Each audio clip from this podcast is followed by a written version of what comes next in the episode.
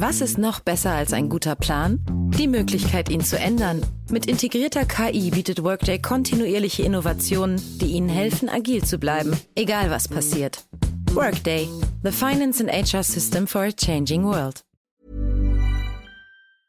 Unsere Welt ist auf dem Weg in das Zeitalter der künstlichen Intelligenz. In atemberaubender Geschwindigkeit verändert sich beinahe alles. Besonders in der Geschäftswelt ist die ungeheure Dynamik des Wandels spürbar. Die Unternehmen und die Menschen darin sehen sich vor vielen Unsicherheiten und Herausforderungen.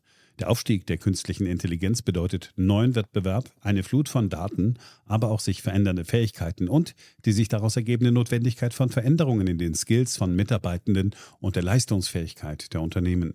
Workday, die Enterprise-Plattform für Finanzen und HR, hat deshalb Innovation zum Prinzip gemacht.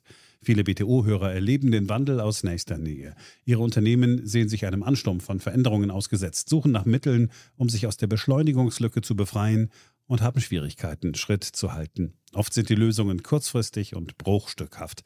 Getrennte Systeme für die Finanz- und Personalabteilung oder die Aufrüstung veralteter Technologien sind häufige Beispiele dafür. Um Unternehmen jeder Größe bei der Bewältigung dieser Herausforderungen zu unterstützen, verfolgt Workday den Ansatz permanenter Innovation. Denn nur so können Kunden Veränderungsprozesse anführen, statt darauf zu reagieren. Nur Workday verfügt über einheitliche Daten, die nahtlos über eine einzige Plattform fließen und ihnen die Möglichkeit geben, intelligente Entscheidungen zu beschleunigen, Chancen zu erkennen und Risiken zu mindern. Workday versetzt sie in die Lage, Modelle und Prognosen zu erstellen und schnell und zuverlässig zu handeln, dank Echtzeitdaten und einer zuverlässigen in die Plattform integrierten KI. Besuchen Sie workday.com und erfahren Sie, wie Sie Fahrt aufnehmen können bei Ihrer Reise ins Zeitalter der künstlichen Intelligenz. Workday, die Enterprise-Plattform für Finanzen und HR. Hier ist Beyond the Obvious, der Ökonomie-Podcast von und mit Daniel Stelter, eine Produktion von The Pioneer. Herzlich willkommen zu dieser zweiten Spezialausgabe. Ich freue mich sehr, dass Sie auch in dieser Woche wieder mit dabei sind. Ich hoffe, Sie sind gut ins neue Jahr hineingekommen und wünsche Ihnen nochmal alles Gute. Beyond the Obvious, der Podcast mit Dr. Daniel Stelter.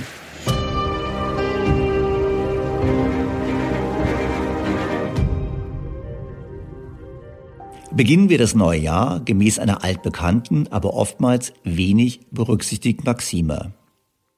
Die Vergangenheit soll ein Sprungbrett sein, kein Sofa, meinte schon Harold Macmillan, der britische Premierminister der 60er Jahre. Beschäftigen wir uns also mit den Themen, die das vorige Jahr bestimmt haben und dieses Jahr, mindestens dieses Jahr, wahrscheinlich dieses Jahrzehnt, noch weiter bestimmen werden. Neben Corona die Maßnahmen im Klimawandel, das Thema der Ungleichheit in Deutschland, die Schulden und natürlich die Geldpolitik. Wir haben viel vor. In diesem Sinne fangen wir einfach an. So wie dieses Jahr beginnt, so hat auch 2020 schon begonnen mit einem Abgang. Ende Januar der EU-Austritt Großbritanniens und der Beginn der Übergangsphase bis Ende Dezember.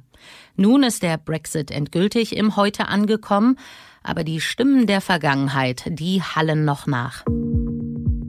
Es bleibt der Sachverhalt, nach dem Austritt Großbritanniens werden die Beziehungen zu Großbritannien nicht so eng sein können, als wenn Großbritannien Teil der Europäischen Union ist. Aber die Tür für eine enge Zusammenarbeit steht von unserer Seite weit offen. And then together to work on building our future partnership, which I think can be incredibly positive, both for the UK and for the EU. Deshalb ist es so wichtig, dass Europa weiterhin mit Noblesse und mit Geduld diesen Prozess auch begleitet. Kämpfen um die Briten konnten wir leider nicht mehr, weil sie sich selber entschieden haben, die Europäische Union zu verlassen.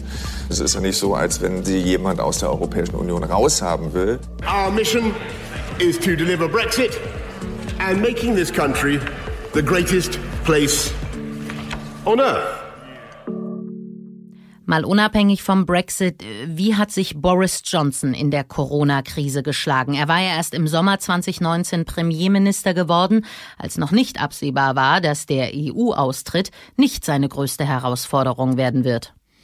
Ja, ich glaube, also Boris Johnson hat echt Pech gehabt. Das kann man natürlich sagen, naja, er war einer der Treiber vom Brexit und das sollte man ihm quasi anlasten und da soll er auch schon die Suppe selber auslöffeln, die er da dem Land eingebrockt hat. Aber mit Corona und sicherlich mit der verfehlten Strategie im Frühjahr, Corona eigentlich nicht ernst genug zu nehmen und zu spät einen Lockdown zu machen, hat er sicherlich erhebliche Sympathien im Lande verspielt. Das hört man ganz klar. Die Zustimmungswerte sind gefallen, aber auch äh, Leute, die auch ich persönlich kenne, die äh, sicherlich dem konservativen Lager zuzurechnen sind, äußern sich ausgesprochen kritisch zu Johnson. Und es wird spannend sein zu sehen, wie er sich in kommenden Jahren hält und wie er es unter Umständen schafft, dann doch sozusagen Reputation zurückzugewinnen. Denn äh, er hat die ganz klare Mehrheit im Parlament und solange seine eigene Partei ihn nicht stürzt, hatte die Chance, es besser zu machen. Nur ganz klar ist, es war sicherlich kein gutes Jahr für Boris Johnson. Der Brexit ist vor einem Jahr ausführlicher Thema in diesem Podcast gewesen. Hier mal die Kernaussagen von damals, die ab jetzt im Realitätstest sind. Ich bin kein Freund des Brexits. Ich halte den Brexit für sehr bedauerlich, vor allem sehr bedauerlich aus deutscher Sicht weil mit den Briten für uns jemand fehlt, eine Stimme der Vernunft in der EU. Und wir bleiben dann zusammen in einem Club, wo eben eher an staatliche Interventionen, eher an Umverteilung, eher an Planwirtschaft fast schon geglaubt wird. Und deshalb halte ich es für ganz, ganz schade, dass die Briten gehen. Die Architektur der EU kommt ja auseinander. Ich meine, jetzt scheidet Großbritannien aus. Damit haben wir eine andere Balance. Es ist ein großer Fehler, dass sich die EU und namentlich auch Deutschland nicht vor der Abstimmung, aber auch nach der Abstimmung mehr um Großbritannien gekümmert hat. Wenn man bedenkt, die wirtschaftliche Bedeutung, die militärische Bedeutung des Landes ist ein großer Fehler, dass wir das so schulterzogend hinnehmen. David Cameron hat seine Wiederwahl damals gesichert, indem er versprochen hat, wenn er mich wählt, gibt es ein Referendum. Und dann hatte er es nicht ernst genug genommen. Er dachte, das geht gut, hat die Risiken unterschätzt. Und als er dann erkannt hat, wie groß die Gefahr ist, ist er nach Brüssel gefahren, hat gesagt, gebt mir bitte Zugeständnisse bei der Frage der Freizügigkeit, also der Zuwanderung, und die wurden ihm verwehrt. Und damit war das Desaster perfekt. Also ich halte es für eine arrogante Haltung zu sagen, für die Briten ist es ein Desaster und für uns spielt es keine Rolle. Ich glaube, es ist für beide ein Problem und es wird sich vermutlich in den kommenden Jahren für die EU, so sie sich nicht reformiert, als ein noch größeres Problem darstellen. Ob es wirklich für die Briten ein Desaster ist, hängt davon ab, was sie jetzt tun. Sie haben einige Trümpfe in der Hand. Und das spricht dafür, dass unter Umständen Großbritannien in zehn Jahren, wenn wir zurückblicken, besser dasteht, als wir uns heute vorstellen können und die EU schlechter. Der Brexit ist für die Briten kein Desaster, sondern eine Chance. Warum ist es für Großbritannien eine Chance? Zum einen, man kann sich regulatorisch absetzen. Zum anderen aber muss man sehen, dass das Land erhebliche Trümpfe in der Hand hält. Äh, Großbritannien ist in den letzten Jahren schon schneller gewachsen als beispielsweise Deutschland. Und Großbritannien profitiert natürlich ganz klar von der Tatsache, dass es Heimat der Weltsprache ist. Das heißt, es ist hochattraktiv für qualifizierte Migranten aus der ganzen Welt. Ein weiterer Punkt, eng damit zusammenhängend, sind die herausragenden Universitäten und die herausragenden Schulen, vor allem die Privatschulen. Großbritannien und auch namentlich London hat eine sehr lebhafte Start-up-Szene und das gepaart mit der geringen Regulierung, der Tatsache, dass man dort schnell Firmen gründen kann, dass alles viel unbürokratischer ist und vermutlich sehr wettbewerbsfähigen Steuersätzen im Vergleich zu dem, was in der EU schon ist und auf uns zukommt. Das sind Möglichkeiten für Großbritannien, sich positiver zu entwickeln als die EU. ich glaube an die Briten aus einem ganz einfachen Grunde. Wenn man sich die letzten paar hundert Jahre anschaut, sie haben eigentlich sehr gut den Übergang gemanagt von der Weltmacht zu einer Regionalmacht. Sie stehen immer noch sehr gut da mit einem Weltfinanzzentrum. Sie haben immer noch herausragende Universitäten. Sie haben einiges sehr, sehr gut gemacht. Es gibt Leben außerhalb der EU. Die Briten haben deutlich besser performt als der Rest der EU. Und es spricht wenig dagegen, dass sie die Chance haben, es in Zukunft auch zu tun. Ich möchte an dieser Stelle jene Hörer auffordern, die durch den Brexit selber betroffen sind, als Unternehmer, als Personen, sich bei mir zu melden, Sprachnachrichten zu schicken, weil wir wollen in der kommenden Woche das Thema nochmal vertiefter beleuchten, um zu schauen, was der Brexit jetzt konkret bedeutet. Neben Großbritannien ist natürlich die USA immer wieder in den Fokus gerückt. Trumps Wirtschaftspolitik, Corona und die bevorstehende Wahl haben immer wieder aufs neue Märkte und Gemüter bewegt. Gespiegelt hier in diesem Podcast zum Beispiel im Februar. Unser Land blüht und gedeiht und boomt. Unsere Wirtschaft ist der Neid der Welt, die vielleicht größte Wirtschaft in der Geschichte der USA. Perhaps the greatest economy we've had in the history of our country. Also sicherlich ist die US-Wirtschaft nicht der Neid der gesamten Welt, weil zum Beispiel China ja deutlich größere Wachstumsraten erzielt. Was aber stimmt, ist Folgendes. Die USA erzielen immer noch eines der höchsten Bruttoinlandsprodukte pro Kopf in der Welt. Also Deutschland, Frankreich, die ganze EU ist deutlich abgeschlagen. Es gibt Länder wie die Schweiz, die vor den USA liegen. Aber von den großen Ländern liegen die USA ganz eindeutig an der Spitze. Aller Zyniker zum Trotz bin ich noch nie so zuversichtlich gewesen, was die Zukunft Amerikas betrifft. Ich wusste, dass wir vor einem großen wirtschaftlichen Aufschwung stehen, wenn wir Dinge richtig machen. Wenn wir das Potenzial unseres Volkes freisetzen, Steuern senken, Vorschriften drastisch reduzieren, brüchige Handelsabkommen wieder in Ordnung bringen, der Wohlstand in Rekordgeschwindigkeit zurückdonnern würde. That prosperity would come thundering back at a record speed. Trump kritisiert Deutschland schon lange über die Rolle als Exportweltmeister. Und das nicht zu Unrecht, denn wer Exportweltmeister ist, entzieht anderen Regionen Kaufkraft. Eigentlich können wir Donald Trump dankbar dafür sein, dass er die Hand in die Wunde legt. Öffnet eure Schranken, beseitigt die Zölle. Wenn nicht, werden wir Mercedes-Benz und BMW besteuern. Autos sind der wirklich große Posten, das ist das große Geld. Ich glaube auch, dass wir uns einer Illusion hingeben, wenn wir glauben, dass wenn ein anderer an die Macht kommt, dass es dann besser wird. Generell wird Deutschland und werden die Handelsüberschüsse in den USA kritisch gesehen. Und im Kongress gibt es eine weit verbreitete Haltung zugunsten von Protektionismus, nicht nur gegenüber China, sondern auch gegenüber der EU. Und deshalb spielt letztlich keine Rolle, wer im Weißen Haus sitzt. Also ich bleibe meiner im Frühjahr gemachten Aussage, dass auch jetzt, wo ein anderer ins Weiße Haus einzieht, nämlich Joe Biden, sich an der grundlegenden Haltung der USA nichts ändern wird. Es ist nicht so, dass die Republikaner in den USA die Protektionisten sind und die Demokraten sind es nicht. In einem beiden Parteien gibt es ganz starke protektionistische Strömungen. Und wenn die Wirtschaft sich in den USA in den kommenden Monaten und Jahren nicht so gut entwickelt, wie man sich das erhofft, dann wird der Druck in Richtung Protektionismus weiter zunehmen. Das heißt, das Thema ist nicht durch. Es wird dann unter Umständen im Ton freundlicher vorgebracht werden. Aber an der inhaltlichen Ausrichtung der USA dürfte sich da meines Erachtens nichts ändern. Mit Joe Biden hat Europa auf jeden Fall einen gesprächsfreudigeren Partner im Kampf gegen den Klimawandel wobei sich die Ansätze unterscheiden. Was ganz toll an Joe Biden ist, ist, dass er die Innovation in den Vordergrund stellt. Natürlich hat er auch Maßnahmen wie die Förderung von Solar und Wind und die Förderung von Elektromobilität. Aber er hat vor allem gesagt, dass er 75 Milliarden Dollar aufwenden möchte, um in neue Technologien zu investieren. Und wir wissen, wenn wir weltweit dekarbonisieren wollen, wird es nur über Technologien funktionieren und vor allem Technologien funktionieren, die nachhaltig günstiger sind als die fossilen Brennstoffe, weil nur dann werden gerade die Schwellenländer auch diese neuen Technologien anwenden. Und um es mal in den Kontext zu setzen, diese 75 Milliarden Dollar von beiden würden dazu führen, dass die OECD-Länder das Geld, was in diesem Bereich für Forschung ausgegeben wird, mehr als vervierfachen. Das heißt, es ist ein ganz anderer Weg und werden wir in Europa vor allem auf Regulierung setzen, auf Vorgaben setzen, auch teilweise, wie von mir immer wieder kritisiert, in Richtung einer Verbotskultur gehen, setzen die Amerikaner eben auf grundlegende Forschung und Entwicklung. Und ich glaube, dass das doppelter Hinsicht gut ist. Zum einen, ist der einzigste Weg, wirklich den Klimawandel zu bekämpfen.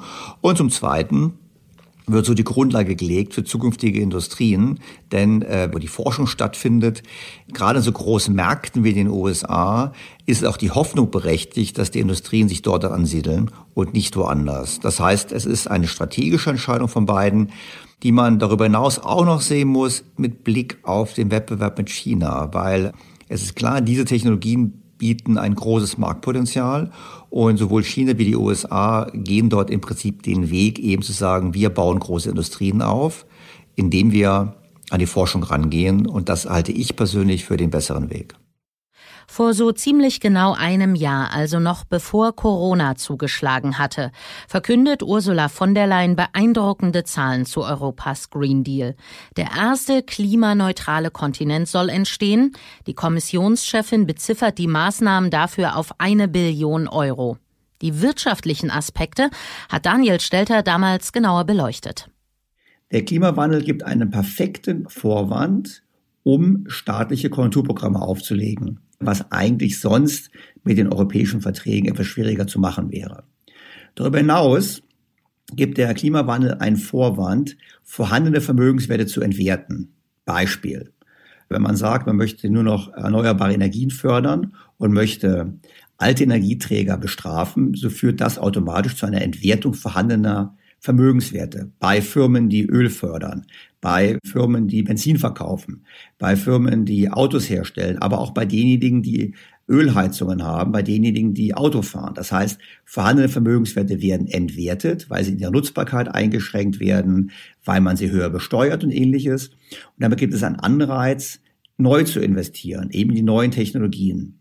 Und wenn es dann gelingt, äh, diese neuen Technologien zu entwickeln und wenn dann die staatlichen Maßnahmen dazu führen, dass die Menschen und die Unternehmen auch in der Lage sind, in diese neuen Technologien zu investieren, dann kann man in der Tat in der Theorie zwei Fliegen in einer Klappe schlagen. Man kann den Klimawandel bekämpfen und zugleich die ökonomische Eiszeit, das japanische Szenario bekämpfen.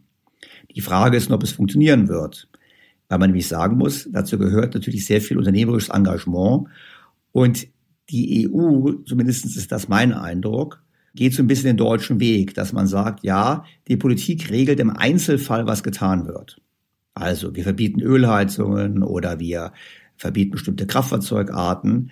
Besser wäre es zu sagen, wir verteuern einfach das CO2 so und dann schauen wir, was der Markt macht, weil der Markt wird den effizientesten Weg finden, den Wandel zu vollziehen. Besser wäre es zu sagen, wir fördern Innovation und Forschung und wir verteuern CO2 und den Rest lassen wir den Markt machen. Und deshalb bleibe ich skeptisch. Ich glaube, die Grundidee ist gar nicht mal so schlecht, nur so wie es gemacht wird, wird es meines Erachtens scheitern. Soweit meine Einschätzung zum Thema Green Deal der Europäischen Union vor einem Jahr. Und ein Jahr später muss ich sagen, meine Meinung hat sich hier nicht geändert. Im Gegenteil, wir hatten ja verschiedene Podcast-Folgen, wo ich mich mit dem Thema Klimawandel beschäftigt habe. Als Beispiel sei mal genannt das Gespräch mit Professor Watter, wo wir die technologischen oder physikalischen Herausforderungen des technologischen Wandels im Blick auf den Klimawandel intensiv äh, diskutiert haben. Lohnt sich nachzuhören.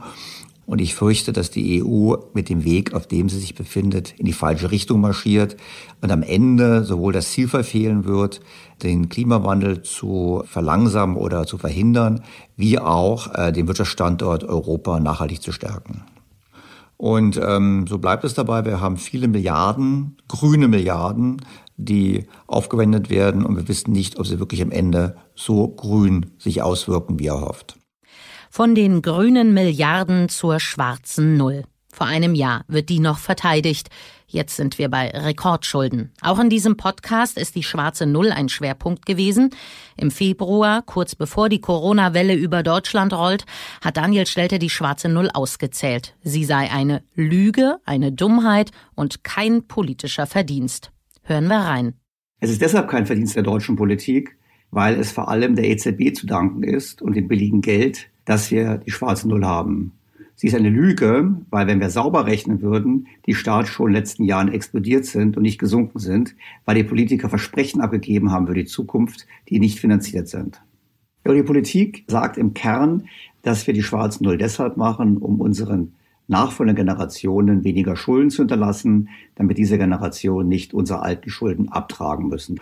Und das klingt ja auf den ersten Blick auch einleuchtend. Wenn man genauer hinschaut, stellt man fest, dass es ein falsches Denken ist.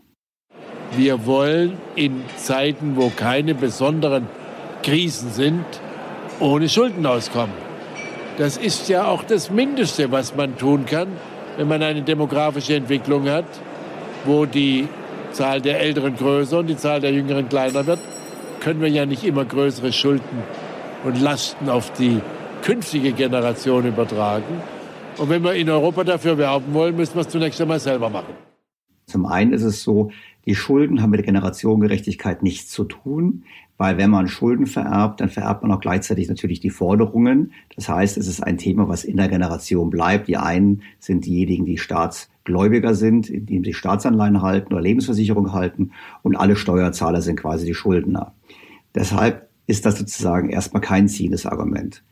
Das zweite Argument ist die Frage, was ist eigentlich der Preis, den wir für die schwarzen Null bezahlen? Und wenn das einer der Preise ist, dass die Infrastruktur nicht ausreichend gut ist, dass wir nicht ausreichend in Schulen und Bildung investieren können, dann unterminieren wir, dann schwächen wir eigentlich die zukünftigen Generationen und hinterlassen ihnen eigentlich ein schlechter bestelltes Land statt eines besseren. Und das ist der Nachteil der schwarzen Null.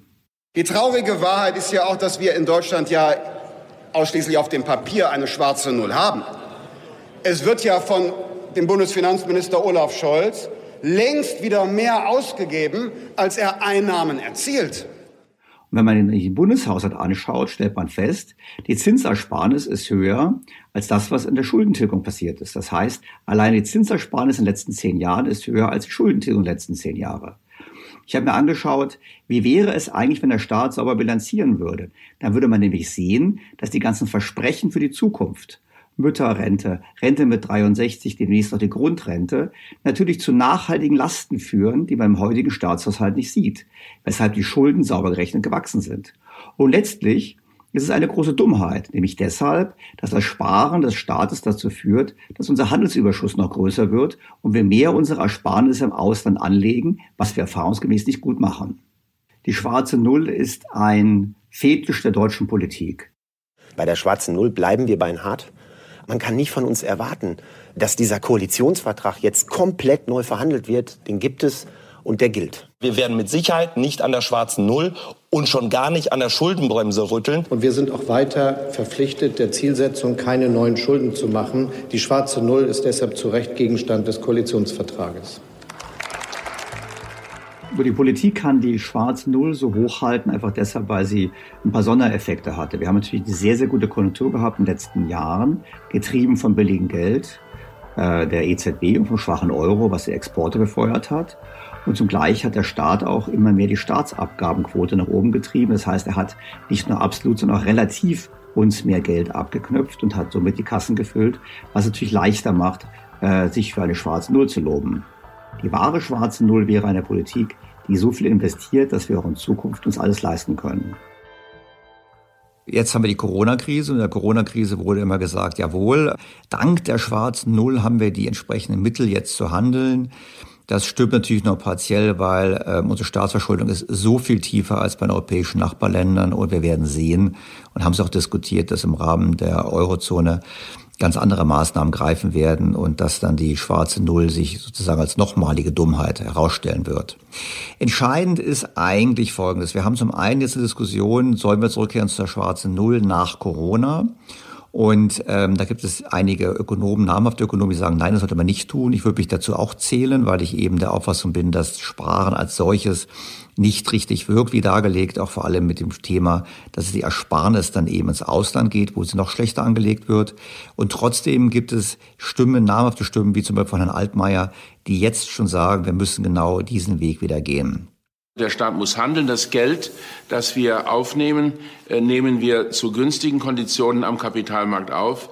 Und die sind auch nur deshalb so günstig, weil alle uns glauben und vertrauen, dass wir das nur tun, solange es notwendig ist, wenn die Krise überwunden ist und wir hoffen, dass dies in einigen Monaten der Fall sein kann, dann werden wir zurückkehren zur Politik der Sparsamkeit. Dann werden wir zurückkehren, auch, sobald es möglich ist, zur schwarzen Null. Aber wenn außergewöhnliche Herausforderungen bestehen, dann muss der Staat auch zu außergewöhnlichen Mitteln greifen. Zum einen, was man bei Altmaier einfach ganz klar festhalten muss, das habe ich auch bereits im Frühjahr gesagt, ist die Erwartung, dass wir die schwarze Null wieder haben könnten wie vor Corona, setzt zwingend voraus, dass wir weiter Exportweltmeister bleiben. Und das dürfte vor dem Hintergrund des politischen Drucks aus dem Ausland, aber auch vor dem Hintergrund des Strukturwandels in Deutschland, Stichwort Automobilindustrie, meines Erachtens eine große Hoffnung sein, die sich in dem Maße nicht realisieren wird. Ohnehin bleibe ich dabei, dass wir eben bei den Staatsfinanzen genauer hinschauen müssen. Und das habe ich getan im Juli, als ich mit einem Experten gesprochen habe zum Thema doppelte Buchführung. Das Entscheidende ist eben, dass der Staat auch ordentlich bilanzieren sollte. Das haben wir im Juli diskutiert. Denn der Staat macht ja heute kameralistisch eine Einnahmen-Ausgabenrechnung. Das heißt, es wird ausgewiesen, ob man mehr oder weniger Geld ausgegeben hat, als man eingenommen hat oder als man geplant hat.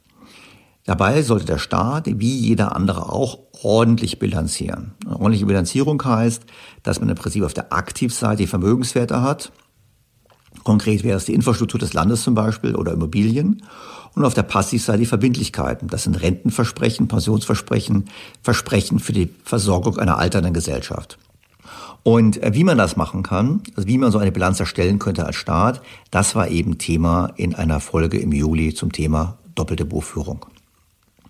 Nach der Überwindung von Corona steht ein Thema ganz groß im Vordergrund, nämlich die Frage, wer kommt für die Kosten auf. Die große Sorge ist, dass es zu kurzfristigen Sparmaßnahmen des Staates kommt, dass wieder an der Infrastruktur gespart wird, was man eben, solange die ordentliche Buchführung fehlt beim Staat, nicht sieht, weil der Verfall von Infrastruktur wird eben nicht jedes Jahr ausgewiesen oder dass es eben dazu kommt, dass man weiter Versprechen abgibt für die Zukunft, die nicht gedeckt sind. Stichwort Rente mit 63, Mütterrente und ähnliches. Und deshalb brauchen wir diese ordentliche Buchführung. Ähm, die brauchen wir auch, um die Frage aufzuwerfen, was ist eigentlich gerecht? Müssen wir Steuern, Abgaben erhöhen? Was muss getan werden, um entsprechend auch das Thema der Gleichheit, der sozialen Gerechtigkeit in Deutschland richtig zu adressieren. Und da geht es eben nicht nur darum, über Steuern nachzudenken, sondern es geht vor allem darum, auch Chancengerechtigkeit herzustellen über entsprechende Investitionen in Infrastruktur, in Digitalisierung und natürlich in die Bildung. Auch hier also letztlich wieder eine Frage von Gerechtigkeit. Nun sind echte und gefühlte Ungleichheiten mehrfach in diesem Podcast besprochen worden, zum Beispiel im März, aufgrund aktueller Studien dazu. Mit dem Ergebnis, dass die Wahrnehmung der Deutschen mit den Fakten nicht übereinstimmt. Dass nämlich, was die Einkommensverteilung betrifft, nach Umverteilung, diese in Deutschland seit über zehn Jahren, fast schon 20 Jahren stabil liegt. Also eine sehr gleiche Verteilung, auch im internationalen Vergleich, die sich nicht verschlechtert hat. Im Gegenteil, es gibt zunehmend sogar Indikationen, dass in den letzten zwei, drei Jahren es eine Verbesserung gegeben hat durch deutlich stärkere Lohnsteigerungen im unteren Bereich. Der Spiegel hat richtigerweise darauf hingewiesen, dass die Wahrnehmung der Deutschen, was die Einkommensungleichheit betrifft, nicht zutreffend ist. Die Deutschen wurden ja auch gefragt, wo sehen Sie diese Ungleichverteilung oder dieses Problem? Und sie haben gesagt, überwiegend sehen Sie es in den Medien. Und dass wir vor allem es zu tun haben mit einer Darstellung in den Medien, die sich die Fakten, was die Einkommensverteilung betrifft, nicht belegen lässt. Bei der Vermögensverteilung ist etwas anderes. Wir haben gesehen, dass es zum einen eine Sozialversicherung liegt. Das ist typisch. Länder mit Sozialversicherung haben eher eine höhere Vermögensungleichheit. Und zum Zweiten haben wir gesehen als weiteren wichtigen Faktor, dass die Deutschen halt eine sehr geringe Eigentumsquote an Immobilien haben und deshalb auch diese Ungleichheit so erklärt werden kann.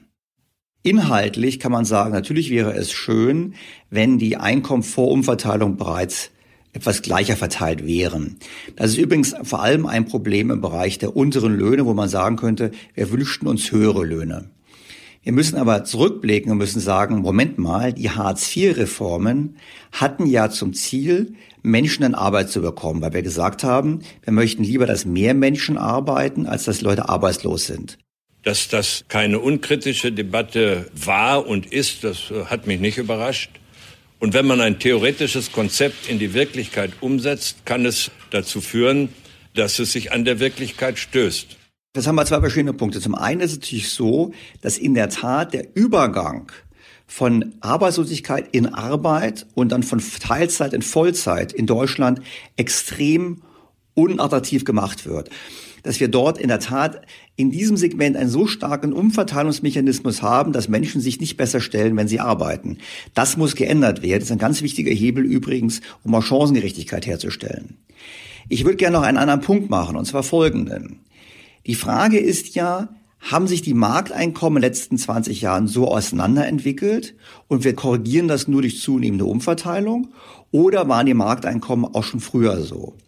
Und wenn man eine Studie anschaut, oder Studien anschaut, beispielsweise vom IFO-Institut, so sieht man, dass in den letzten 20 Jahren die Verteilungswirkung des Wohlfahrtsstaates, also wirklich die Umverteilung, faktisch gleich geblieben ist. Die große Änderung ist eigentlich erfolgt in den 20 Jahren davor, bis zum Jahr 2000. In dieser Phase haben wir eine zunehmende Ungleichheit der Einkommen. Nur das ist nicht nur ein deutsches Problem, sondern ein, sozusagen ein weltweites Problem. Und die Ursache ist ganz klar. Wir haben es zu tun gehabt mit der Öffnung Osteuropas und Chinas. Es gab einen Schock von Hunderten von Millionen arbeitswilligen Menschen, die auf den Arbeitsmarkt kamen und bereit waren, zu geringeren Löhnen zu arbeiten. Und das hat natürlich dazu geführt, dass gerade bestimmte Arbeiten unter mehr Druck gekommen sind. Das muss man wissen. Also das Problem entstand zwischen Ende der 80er Jahre und dem Jahr 1999. Und seither haben wir eigentlich sowohl vor wie auch nach Umverteilung das gleiche Bild. Es gibt verschiedene Studien, die man machen kann, was könnten wir denn tun, um es zu erleichtern, Eigentum zu erwerben. Und da haben wir zum einen den Aspekt, dass bei uns die Grunderwerbsteuer sehr hoch ist. Und das macht es sehr unattraktiv. Da sollten wir uns überlegen, zumindest beim Erwerb zum Eigennutzen diese Grunderwerbsteuer zu senken oder abzuschaffen. Äh, zum Zweiten ist es so, auch im Unterschied zu anderen Ländern, wenn wir uns verschulden, wenn wir einen Kredit aufnehmen für ein selbstgenutztes Haus, dann kann man diese Zinsen nicht absetzen. Das sollte man meines Erachtens auch ändern. Und darüber hinaus die Frage des sozialen Wohnungsbaus, muss ich ganz klar sagen. Der soziale Wohnungsbau krankt ja in Deutschland auch daran, dass oftmals Leute in diesen Wohnungen wohnen, die es eigentlich nicht mehr benötigen. Und damit haben wir auch noch den Effekt, dass auch das natürlich einen Anreiz darstellt, zur Miete zu wohnen, statt zu kaufen. Wir sollten wirklich überlegen, wie wir dort den Zugang in den sozialen Wohnungsbau besser steuern. Und ganz einfach, wenn wir uns gelingen würde, die Eigentumsquote von heute 45 auf 58 Prozent zu steigern bei Immobilien, dann hätten wir 11 Prozent höhere Nettovermögen. Und man kann natürlich auch was machen für diejenigen, die ganz unten in der Einkommensverteilung sind. Weil die haben natürlich besondere Schwierigkeiten, Vermögen zu bilden. Und da ist meines Erachtens der essentielle Weg zu sagen, wir müssen es leichter machen, aus Nichtarbeit und Teilzeit in Vollzeit zu kommen. Da sind die Abgaben heute prohibitiv, weil du eben in der Tat den Punkt hast, dass du teilweise 1000 Euro mehr verdienen kannst, ohne netto nennenswert mehr in der Tasche zu haben. Und wir müssen auch ganz offen anfangen, die Rentenansprüche mit auszuweisen. Weil selbst wenn man wenig verdient, wissen wir, dass wir aufgrund unseres Sozialstaates entsprechend auch Ansprüche haben und deshalb auch ein Vermögen haben. Auch das ist ein Vermögenswert, auch wenn er vielleicht nicht so hoch ist, wie man sich das wünschen würde. Wie sieht das aber inzwischen aus? Kurz nach dem Podcast ist der erste Lockdown in Kraft getreten. Im November folgte die Light-Version und jetzt ist erneut alles dicht. Was macht das mit den echten und gefühlten Ungleichheiten? Wir haben natürlich durch Corona hatten wir einen beispiellosen Absturz in der Wirtschaft. Wir haben ja gesehen, viele mussten schließen. Die Maßnahmen haben natürlich sehr ungleich getroffen. Und da gibt es Studien, die zeigen, ja, dieser Absturz der Wirtschaft hat die Ungleichheit verstärkt. Also vor allem sind die Einkommenseinbußen der ärmeren Haushalte größer gewesen, prozentual als die Einkommenseinbußen der reicheren Haushalte. Aber es gibt eine Studie vom Institut der deutschen Wirtschaft, die zeigt, dass die staatlichen Maßnahmen das mehr als kompensiert haben. Also wir haben im Prinzip keine zunehmende Ungleichheit gehabt, sondern eine abnehmende Ungleichheit, weil eben der Staat reagiert hat über die Maßnahmen, die ergriffen wurden. Sowohl das Thema Kurzarbeitergeld, die einmalige Zahlung an Familien. Diese ganzen Maßnahmen haben dazu geführt, dass die Ungleichheit nach der Umverteilung abgenommen hat, auch in diesem Corona-Jahr. Das heißt, der Staat hat das fortgesetzt, was er seit Jahren sehr erfolgreich macht nämlich eine Korrektur der weiter auseinanderlaufenden Markteinkommen durch Umverteilung vorzunehmen, sodass nach Umverteilung die Einkommen eben nicht ungleicher geworden sind, sondern sogar die Ungleichheit abgenommen hat. Vielleicht noch mal ein Aspekt sowieso noch zu dem Thema, weil wir haben immer diskutiert, na ja, wir hatten in den letzten Jahren einen Rückgang der Einkommen im unteren Bereich. Man muss im Hinterkopf haben, das galt eigentlich nur so lange, wie die Hartz-IV-Reformen dazu geführt haben, dass Menschen statt arbeitslos zu sein eben eine Arbeit aufgenommen haben. Das führt statistisch dazu, dass der Niedriglohnsektor wächst. Seit mehreren Jahren vor Corona hat das bereits aber eine gegenläufige Entwicklung gegeben, nämlich überproportional steigende Löhne im unteren Bereich. Und jetzt in der Corona-Krise hat der Staat das überkompensiert, was passiert ist, sodass im Prinzip zumindest mit Blick auf die Einkommen nach Umverteilung die Ungleichheit nicht zugenommen hat. In einem anderen Bereich wird die Ungleichheit zugenommen haben und das ist das Thema der Vermögen. Warum? Einfach deshalb, weil die Politik der Notenbanken dazu führt, dass Geld noch billiger wird und vor allem, dass die Erwartung sich verfestigt, dass Geld nachhaltig billig bleiben wird. Und das schlägt sich natürlich nieder in Vermögenspreisen, weil die Vermögenspreise letztlich nichts anderes sind als die abgezinsten zukünftigen Erträge. Und mit einem tiefen Zinssatz abgezinst ist der Wert entsprechend höher. Und deshalb dürfte die Vermögens Ungleichheit zugenommen haben, einfach deshalb, weil naturgemäß von steigenden Vermögenspreisen nur jene profitieren, die auch Vermögen haben. Und das wird sicherlich die Diskussion im kommenden Jahr äh, prägen. Werden wir nochmal im Podcast intensiv besprechen. Die Frage ist ja, was ist die richtige politische Reaktion darauf? Denn die Vermögensbesitzer werden zu Recht sagen, naja, das sind eigentlich nichts anderes als Papiergewinne, denn letztlich hat sich an den Erträgen nichts geändert. Sie nehmen dasselbe Geld an wie vorher. Nur das, was sie als Vermögenswert haben, ist auf dem Papier wertvoller geworden, einfach deshalb, weil es mehr Geld gibt als ein Jahr zuvor. Nichtsdestotrotz steht auf dem Papier, dass die reichsten Menschen der Welt in diesem Jahr noch reicher geworden sind. Auch in Deutschland stieg das Nettovermögen der Ultrareichen an. Es ist sogar eine Handvoll neuer Millionäre dazugekommen. Warum ist das nicht per se als negative, ungerechte Entwicklung zu bewerten? Mal positiv sehen. Ich glaube, wenn die Deutschen generell reicher würden, wäre das positiv. Und ähm, es gibt natürlich mehr Millionäre einfach deshalb, weil die Corona-Krise dazu führt, dass Geld nachhaltig billiger bleibt. Das heißt, alle Vermögenswerte steigen. Und darüber hinaus gibt es sicherlich einige ähm, Unternehmer, die zufällig von den Schließungsmaßnahmen profitieren. Also wenn wir jetzt an ähm, Heimlieferdienste für Nahrung sprechen beispielsweise, die haben einen Boom erlebt und dieser Boom schlägt sich natürlich nieder, eine höhere Bewertung ihrer Unternehmen. Also von dem Hintergrund gibt es mehr Millionäre. Meine These wäre allerdings auch, dass es vermutlich auch bald weniger Millionäre geben wird. Also beispielsweise jene, die Immobilien haben mit Gewerberäumen oder Büroräumen. Wenn jetzt im Zuge der Post-Corona-Welt mehr Heimarbeit aufkommt, wird es weniger Nachfrage geben nach Büroflächen. Wenn in der Post-Corona-Welt einige Einzelhändler oder Restaurants nicht mehr weiter existieren können, wird es Leerstände geben. Das heißt, ich würde sagen, hier gibt es dann eine andere Umverteilung und es wird netto nicht unbedingt so sein, dass die Anzahl der Reichen wächst. Der Haupttreiber, dabei bleibe ich dabei, für die Zunahme des Reichtums auf dem Papier ist die Geldpolitik der Notenbanken. Die Politik der Notenbanken in den vergangenen Monaten in dieser Podcast-Reihe immer wieder analysiert und hinterfragt. Im Kern steht letztlich die Inflationsfrage. Dazu hat es im Sommer einen gedanklichen Ausflug gegeben in die Geschichte von Deflation und Inflation. Eine gute Folge auch für Einsteiger in dieses Thema. Inflation kommt vom lateinischen inflatio, was viel heißt wie aufblähen oder anschwellen und wird in der Ökonomie als eine allgemeine und anhaltende Erhöhung des Preisniveaus von Gütern und Dienstleistungen definiert. Also ganz wichtig, Güter und Dienstleistungen, nicht Vermögenswerte. Und gleichbedeutend verwendet mit einer Minderung der Kaufkraft des Geldes. Im Klartext konnte ich mir früher für 100 Euro eine bestimmte Menge kaufen, kann ich heute weniger kaufen. Die Ursache dafür ist Inflation.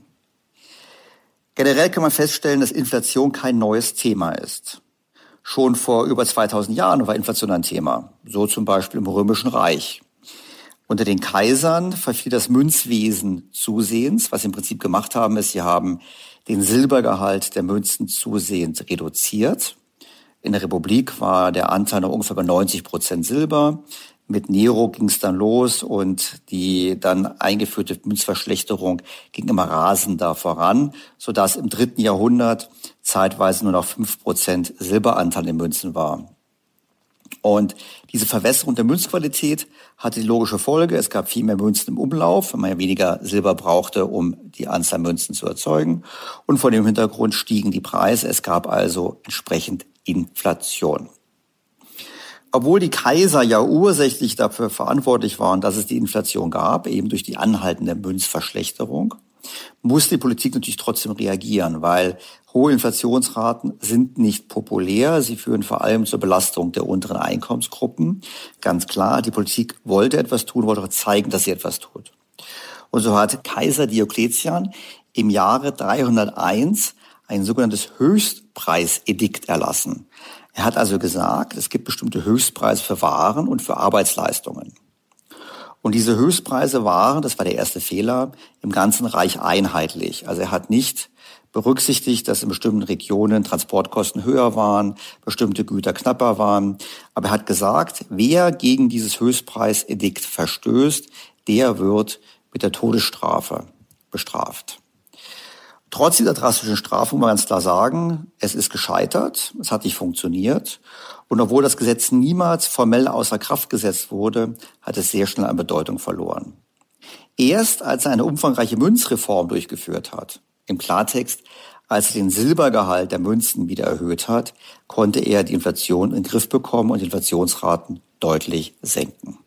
Diokletian war nicht der Einzige in der Geschichte, der versucht hat, über Preiskontrollen Inflationsraten in den Griff zu bekommen. Und so war es auch Präsident Nixon, der in den 70er Jahren Preiskontrollen für die USA verkündete, im Versuch, die Inflation ausgelöst, vor allem durch den Vietnamkrieg, auf diese Art und Weise in den Griff zu bekommen. Ich ordne heute das Einfrieren der Preise und Löhne im gesamten Land an. Bald nach Nixons Erklärung schossen die Preise in die Höhe zum gesetzlich erlaubten Höchstpreis. Bei einer Preisobergrenze können Käufer erhöhte Nachfragen nicht durch den Preis signalisieren und Lieferanten haben keinen Anreiz, die Menge zu erhöhen, weil sie den Preis nicht anheben können. Das Ergebnis ist eine Knappheit. Die Inflation zog in den USA immer mehr an, Folge des Vietnamkrieges, aber auch der generell hohen Staatsausgaben auch für den sozialen Umbau der Gesellschaft. Generell kann man sagen, dass der Staat ein wesentlicher Treiber für Inflation ist. Vor allem, wenn er Kriege führt, aber im Prinzip immer dann, wenn er mehr ausgibt, als er einnimmt. Zwar werden die Kriege immer auch von den Bürgern bezahlt, dies jedoch nur in geringem Umfang. So war es auch im Ersten Weltkrieg der Fall, als Rudolf Hafenstein, der spätere Reichsbankpräsident, öffentlich für den Kauf von Kriegsanleihen warb. Kriegsanleihen sind ein Teil des Kampfes, der über unseres Volkes Zukunft entscheidet. So mag es auch für unsere siebente Kriegsanleihe gelten. Zeichnet Kriegsanleihe. Zwar wurde diesem Appell von Hafenstein und anderen natürlich Folge geleistet und die Bürger haben großen Umfang Kriegsanleihen gekauft, aber diese Kriegsanleihen reichten bei weitem nicht aus, die Kosten des Krieges zu tragen. Die Regierung Deutschlands setzte darauf, dass in Zukunft die Besiegten die Rechnung bezahlen sollten und scheute eine zu hohe Belastung der Bürger mit Steuern und Abgaben. Bekanntlich kam es dann anders, der Krieg war verloren, man musste selber bezahlen mit Reparationen. Und deshalb wurde das fortgesetzt, was bereits 1914 begann, nämlich die Finanzierung des Staates durch die Notenbank. Gut, der Blick in die Geschichte war ja mehrfach Thema in diesem Podcast. Also William White hat in dem Gespräch mit mir auf die Erfahrung der 20er Jahre, auf die Überinflation in Deutschland rekurriert und auf Zimbabwe und Südamerika. Professor Richard Werner hat das gemacht, der ja sozusagen, sozusagen so weit gegangen ist, die EZB mit der Reichsbank zu vergleichen. Und auch Professor Sinn hat in seiner Weihnachtsvorlesung nochmal daran erinnert, dass im Prinzip dieser Geldüberhang in den 20er Jahren die Inflation geschaffen hat und damit auch ein Grund war, nicht alleiniger Grund, aber ein Grund war für den Aufstieg der Nationalsozialisten später. Das heißt, das Thema war immer wieder da, der Blick in die Weimarer Republik zurück. Alle haben betont, heute sind wir längst nicht so weit wie damals, aber es gibt Tendenzen, in diese Richtung zu gehen.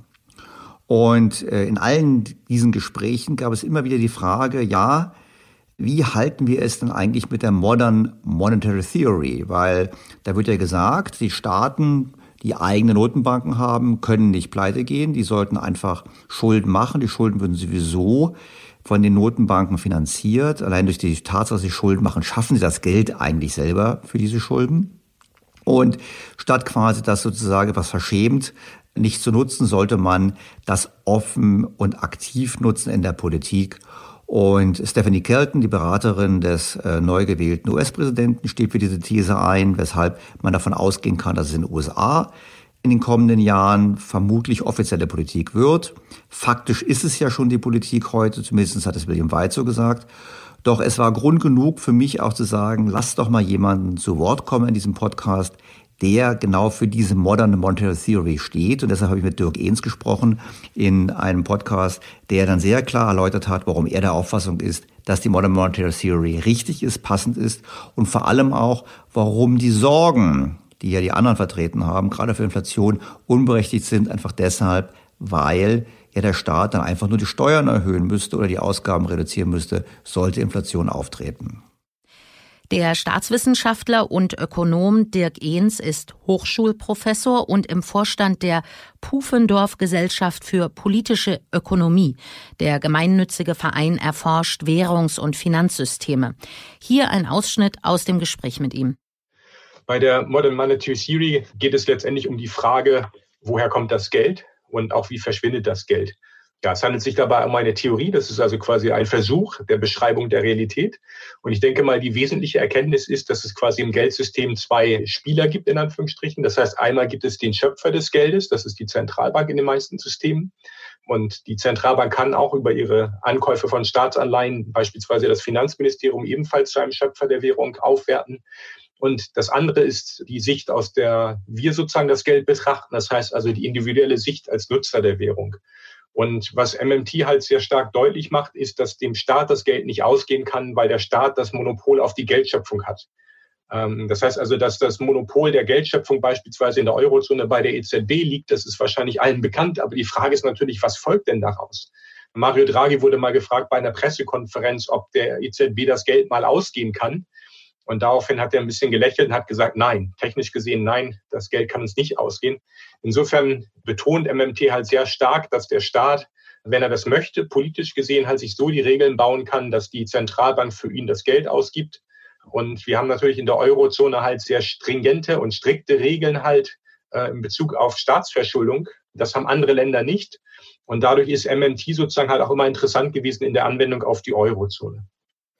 Ich habe immer gedacht, na ja, die Zentralbank schafft zwar Geld, aber überwiegend wird das Geld, was wir nutzen, noch von den Banken geschaffen. Also mein Verständnis war, wenn ich zur Bank gehe und einen Kredit aufnehme, da muss nicht vorher jemand gespart haben, da muss dann nicht vorher die Zentralbank der Bank Geld gegeben haben, sondern die Bank schafft ja quasi das Geld, indem sie mir äh, meinen Kredit auf meinem Konto gut schreibt, die Bankbilanz ist ausgeglichen und darum dachte ich immer, 90 Prozent des Geldes, was wir nutzen, wird eigentlich nicht von der EZB geschaffen, sondern von den privaten Banken. Genau, da ist halt die Frage, wie wir denn Geld definieren. Es gibt unterschiedliche Definitionen. Ich würde behaupten, es gibt auch kein richtig und kein falsch. Wenn man genau hinguckt, die Banken erzeugen kein Geld, sondern Zahlungsversprechen. Das heißt auch so im, im Gesetz. Das heißt also, die Bank kann quasi nicht staatliches Geld schöpfen, die können keine Euros erzeugen, können aber quasi Euros als Bankguthaben erzeugen. Und weil wir das halt ausgeben können, wird es häufig halt gleichgesetzt mit staatlichem Geld. Allerdings müssen die Banken natürlich halt die, die Möglichkeit haben, an Bargeld zu kommen und das muss nicht immer klappen. Das heißt also im Endeffekt können Banken halt auch, wenn man so möchte, Geld schaffen, wenn man das als Geld bezeichnen möchte. Aber der Nachteil ist natürlich, dass dieses Geld zurückgezahlt wird plus Zins. Das heißt also, die private Geldschöpfung durch die Kredite, die kann zwar kurzfristig und kann kurzfristig auch heißen für zehn Jahre mal, die kann sozusagen auch Geld erzeugen, aber das Geld muss zurückgezahlt werden. Das heißt also, die Nettogeldschöpfung des privaten Sektors wird wahrscheinlich nicht sehr hoch ausfallen, weil natürlich werden zwar sehr viele Kredite geschöpft jedes Jahr, aber es werden ja auch sehr viele zurückgezahlt. Und beim Staat ist es halt anders. Wenn der Staat halt beispielsweise, sagen wir, 100 Milliarden ausgibt und nur 90 Milliarden einzieht in Steuern, dann verbleiben die 10 Milliarden in der Zirkulation. Das heißt also, wenn der Staat Jahr für Jahr Defizite hat, dann verbleibt sozusagen ein großer Teil dieser Ausgaben, das Geld, was dadurch geschöpft wird, das, dieses Geld verbleibt sozusagen in der Zirkulation. Und deswegen würde ich halt sagen, es kommt halt darauf an, in guten Zeiten im wirtschaftlichen Aufschwung, und da kann es gut sein, dass die private Geldschöpfung sozusagen die Ökonomie antreibt. Bei der Gewinnoptimierung verschulden sich die Unternehmen in der Erwartung von zukünftigen Gewinnen. Aber in einer Krise, so wie jetzt beispielsweise, ich glaube, in der Eurozone war es jetzt gerade so, dass ungefähr die Hälfte der neuen Geldschöpfung daher kommt, dass der Staat halt mehr Geld ausgibt, also die Staaten der, der Eurozone. Könnte ich das dann vielleicht so versuchen zusammenzufassen? Sie sagen, privates Geld ist immer mit einem Verfallsdatum versehen, weil Kredite müssten, werden zurückgezahlt oder müssen umgeschuldet werden, was ja unter Umständen nicht stattfindet. Hingegen hätten quasi staatliche Schulden oder staatliches Geld halt kein Verfallsdatum, weil der Staat seine Schulden nie bezahlt. Genau, der Staat hat ja keine Schulden in, in dem Sinne, wie wir Schulden haben. Das heißt also, wir müssen unsere Schulden zurückzahlen, der Staat aber nicht. Nur mal als Beispiel, wenn der Staat halt 100 Milliarden ausgibt und 90 Milliarden an Steuern einzieht, dann hat er quasi ein Defizit in Höhe von 10 Milliarden. Aber das ist nur die, die zirkulierende Menge an Geld, die er noch nicht rausgezogen hat aus dem Kreislauf. Also der Staat könnte, wenn er seine Schulden reduzieren wolle, kann er das aber nicht durch Zahlungen. Ich könnte meine privaten Schulden reduzieren, indem ich halt meinen Gläubigern halt Geld zahle. Aber der Staat kann durch eigene Zahlungen seine Schulden ja gar nicht reduzieren. Im Gegenteil, der schafft ja durch seine eigenen Zahlungen ja die Schulden erst. Das heißt also, der Staat muss, wenn er seine Schulden reduzieren möchte, warten, dass die Steuereinnahmen halt anspringen und dass die Steuereinnahmen hochgehen. Und dadurch reduziert er natürlich dann entsprechend seine Verschuldung. Aber es gibt keinen, und da haben Sie recht, es gibt kein Verfallsdatum, wenn man so möchte. Und deswegen ist es halt der große Unterschied, ähm, den die MMT halt betont zwischen dem Staat und dem privaten Sektor. Das ist vollkommen richtig, dass natürlich der Staat kein normaler Schuldner ist, weil er eben den Zugriff hat auf die Notenbank. Er hat zuerst den Zugriff auf das Wirtschaftspotenzial des Landes durch Besteuerung, aber zum anderen eben auch auf die Notenbank. Trotzdem bleibt die Erkenntnis, dass Modern Monetary Theory ja nichts anderes ist als das Primat der Fiskalpolitik. Nach dem Motto, der Staat, die Politik kann alles entscheiden und die Notenbank muss im Prinzip nur assistierend finanzieren. Und William White hat das meines Erachtens am eindrücklichsten geschildert, indem er gesagt hat, das kann nicht auf Dauer gut gehen. Vor allem nicht dann nicht auf Dauer gut gehen, wenn das, was Herr Ehns im Gespräch ja sehr optimistisch genannt hat, nämlich die Selbstkontrolle nicht funktioniert. Und äh, deshalb werden wir meines Erachtens in den kommenden Jahren sehr interessante Beobachtungen machen können, einfach deshalb, weil angesichts der hohen Schulden und angesichts der Tatsache, dass wir uns schon so weit in die Sackgasse hineinmanövriert haben der Geldpolitik, es ohnehin gar keine andere Möglichkeit geben wird, als MMT in der Praxis umzusetzen. Das wird ja schon gemacht teilweise. Man würde es vielleicht nicht so nennen, damit die Bürger nicht verschreckt sind, aber es wird genau in diese Richtung hineingehen und das dürfte im kommenden Jahren und in diesem Jahrzehnt definitiv eine der interessantesten Experimente sein und eng damit verbunden auch die Vermutung von vielen, auch von mir, eben, dass wir es mit dem Rückkehr der Inflation zu tun bekommen werden.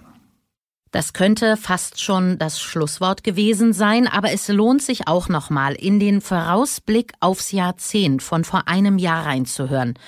Daran anschließend die Frage, welche Rolle nun Corona spielt.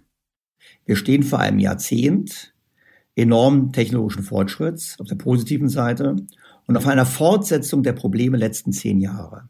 Also ungelöste Finanz- und Eurokrise, starke Verschuldung, unbefriedigende Produktivitätsentwicklung, jetzt einsetzende schlechte demografische Entwicklung, Stichwort Erwerbsbevölkerung sinkt und damit verbunden auch das ganz große Thema, dass für die alternden Gesellschaften nirgendswo ausreichend vorgesorgt wurde. Also wir haben in Europa generell unterfinanzierte Rentensysteme, aber wir haben auch dort, wo privat vorgesorgt wird, beispielsweise USA, riesige Deckungslücken in den Pensionssystemen. Und das große Thema wird in den nächsten Jahren sein, die Babyboomer gehen in Rente, es wurde nicht vorgesorgt, es wird offensichtlich, dass nicht vorgesorgt wurde. Und das wird erhebliche Verteilungskonflikte mit sich bringen, die wiederum das Wirtschaftswachstum dämpfen. Und das wird das kommende Jahrzehnt prägen und wird entsprechende radikale Maßnahmen in Politik bewirken, vor allem der Notenbanken, die eben dann dazu übergehen werden, wie heute schon von einigen gefordert, die Staaten direkt zu finanzieren die ganzen Trends von vor einem Jahr gelten nach wie vor. Und Corona hat das nur beschleunigt. Wir haben einfach beschleunigt gesehen den Einstieg in Transfer- und Schuldenunion auf europäischer Ebene. Wir haben gesehen äh, sicherlich äh, sehr schnelle Innovationsfortschritte, Stichwort Impfstoff, aber eben auch Digitalisierung. Das heißt, der Umbruch findet statt. Wir sehen aber auch schon äh, radikale Forderungen in der Politik. Wir sehen das Thema Vermögensabgaben, wir sehen das Thema aller Einkommen heranzuziehen zur Finanzierung des Sozialsystems, die von den Grünen und der SPD und Linkspartei jetzt gefordert. Das heißt, die ganzen Themen, die ganzen radikalen Maßnahmen der Politik, die erwartet wurden, die sehen wir jetzt schon viel schneller und Corona bietet natürlich eine hervorragende Ausrede. Man kann sagen, oh, wir haben ein Schuldenproblem wegen Corona. Selbst wenn man das Schuldenproblem schon vorher hatte, Stichwort Frankreich, Italien, Spanien. Man kann sagen, oh, wir haben ein Problem mit der Finanzierung des Sozialsystems, obwohl man vorher schwarze Null propagiert hat. Dabei hat man das Problem eigentlich vorher schon gehabt, nur nicht ordentlich bilanziert. Das heißt, die ganzen Themen werden jetzt quasi mit Corona begründet und wir werden es dieses Jahr im Bundestagswahlkampf meines Erachtens auch sehr schön beobachten können, wie eben Dinge, die sowieso auf der Agenda waren, nun mit diesem Spin versehen werden, um auf diese Art und Weise quasi Zustimmung der Bevölkerung zu bekommen. Ein hochspannendes Jahr steht so gesehen vor uns und ich freue mich, das mit Ihnen jede Woche intensiv zu diskutieren und zu begleiten. Soweit für heute der Abschluss der zweiteiligen Folge mit Rückblick und Ausblick aufs kommende Jahr. In der kommenden Woche geht es dann wie gewohnt weiter mit aktuellen Themen.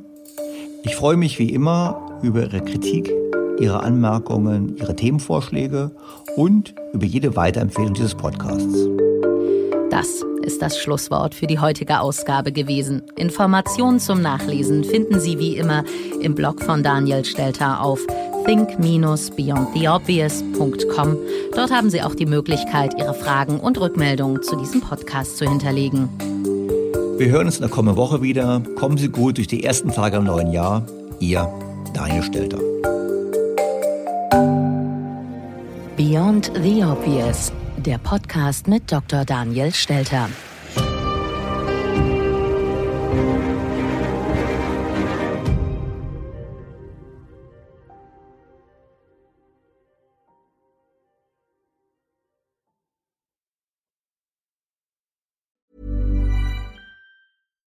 Was ist noch besser als ein guter Plan? Die Möglichkeit, ihn zu ändern. Mit integrierter KI bietet Workday kontinuierliche Innovationen, die Ihnen helfen, agil zu bleiben, egal was passiert. Workday, the finance and HR system for a changing world.